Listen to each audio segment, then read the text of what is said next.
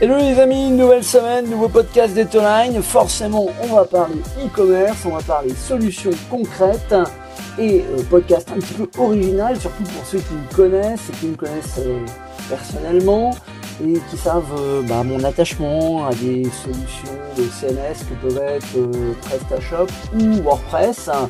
Bah, Aujourd'hui, je ne vais pas vous parler de ces solutions de CMS, mais je parler plutôt de solutions no-code.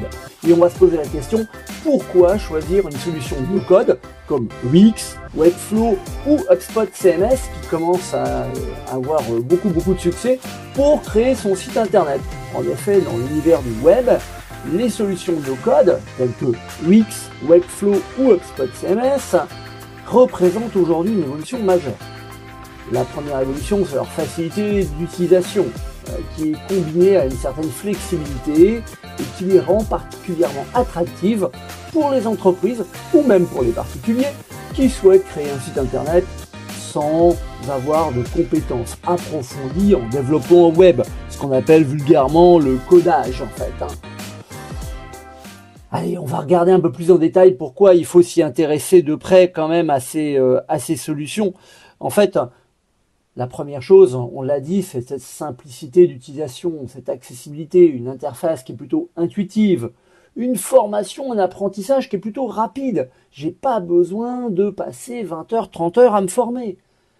J'ai une certaine flexibilité, une certaine personnalisation. J'ai différents modèles, différents designs qui sont personnalisables. Alors bien sûr, sur les CMS comme WordPress, on connaît tous euh, bah, finalement euh, les plateformes où on peut acheter euh, des, thèmes. Alors, plus célèbre, c'est ThemeForest. Hein. Et sur PrestaShop, bah, c'est pareil, c'est des add-ons de PrestaShop. Mais là, on a déjà une banque de modèles, de design qui sont personnalisables.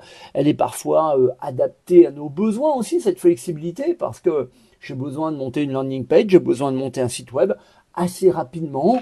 Et au final, bah, lorsque je maîtrise pas euh, WordPress euh, au quotidien, je peux me retrouver un petit peu déstabilisé.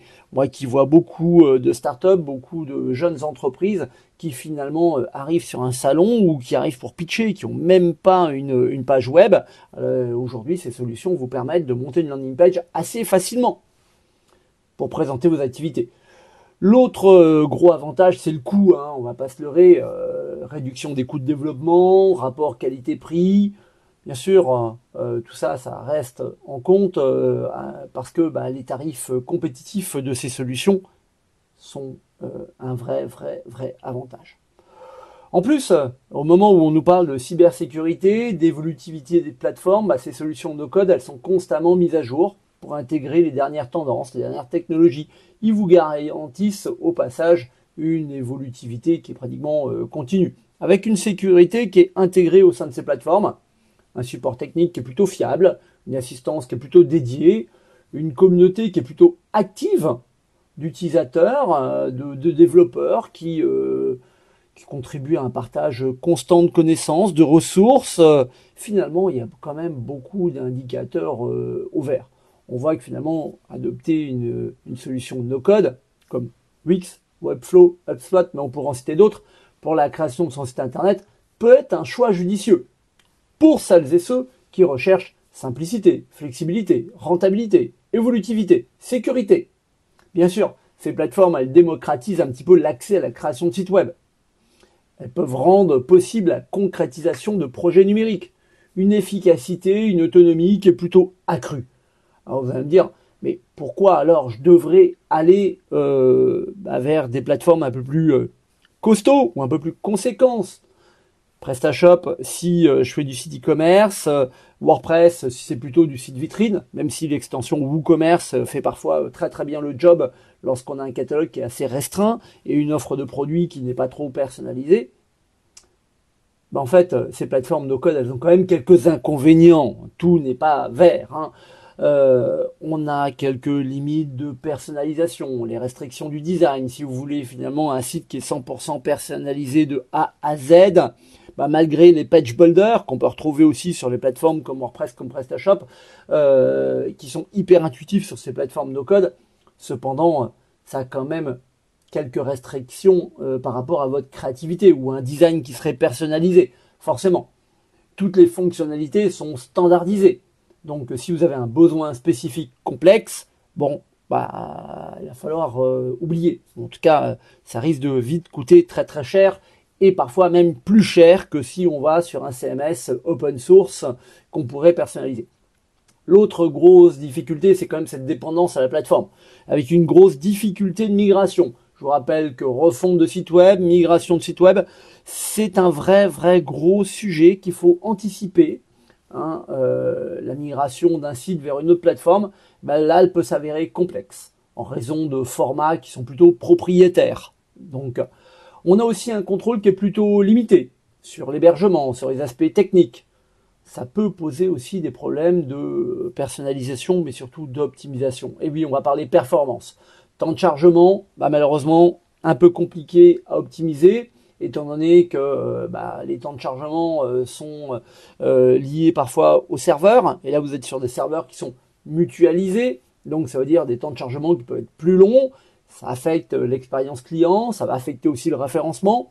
Sur le référencement, c'est là, c'est un vrai, vrai gros sujet. C'est-à-dire que ces plateformes no-code, que sont Wix, que sont euh, HubSpot ou même Webflow, eh ben, elles ont une optimisation SEO qui est plutôt limitée. Là, vous avez besoin de vous rapprocher d'experts, d'experts SEO, SEO e-commerce, SEO euh, euh CMS également, qui vont pouvoir vous accompagner sur cette partie-là. Et puis le, dernier gros point que je vous ai voulu rester aujourd'hui, bah, c'est euh, le coût à long terme. Les abonnements, les frais cachés. Souvent, on parle de, euh, de formules qu'on appelle freemium, c'est-à-dire c'est gratuit, mais par contre, quand je vais commencer à rajouter derrière euh, un certain nombre de fonctionnalités, c'est ce qu'on appelle vulgairement les frais cachés, les coûts additionnels, les abonnements, abonnements qui peuvent être mensuels lorsque je veux bah, adhérer bah, à une newsletter, connecter mes réseaux sociaux, et donc, euh, il va falloir quand même regarder ce rapport qualité-prix euh, sur le long terme. Ça peut devenir moins avantageux sur le long terme. Ça peut, euh, bah, surtout pour des projets qui sont en évolution constante. Donc, il va être essentiel pour vous de peser les avantages, de peser les inconvénients de ces solutions de code, les limitations en matière de personnalisation, de dépendance à la plateforme, de performance, de coût sur le long terme, on vient de le dire, doivent être considérés pour déterminer si ces outils correspondent vraiment à vos objectifs et à l'échelle du projet que vous envisagez. Cependant, cependant, dans cet univers du web qui bouge beaucoup, ces solutions de code que sont Wix, Webflow, HubSpot CMS, ça reste quand même une évolution majeure.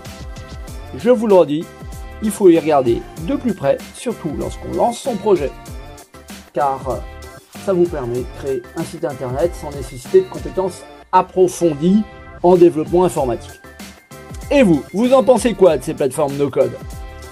Avenir ou finalement effet de mode? Allez, j'attends vos commentaires, j'attends vos partages, j'attends euh, bien sûr vos réactions sur les différents réseaux sociaux. Et puis on se donne rendez-vous très très prochainement sur toutes les bonnes plateformes de podcast. Hein. je vous redis, on est sur Apple, on est sur Google, on est sur Deezer, euh, sur SoundCloud, etc., etc., etc. Donc je vous dis à très très bientôt. Ciao ciao les amis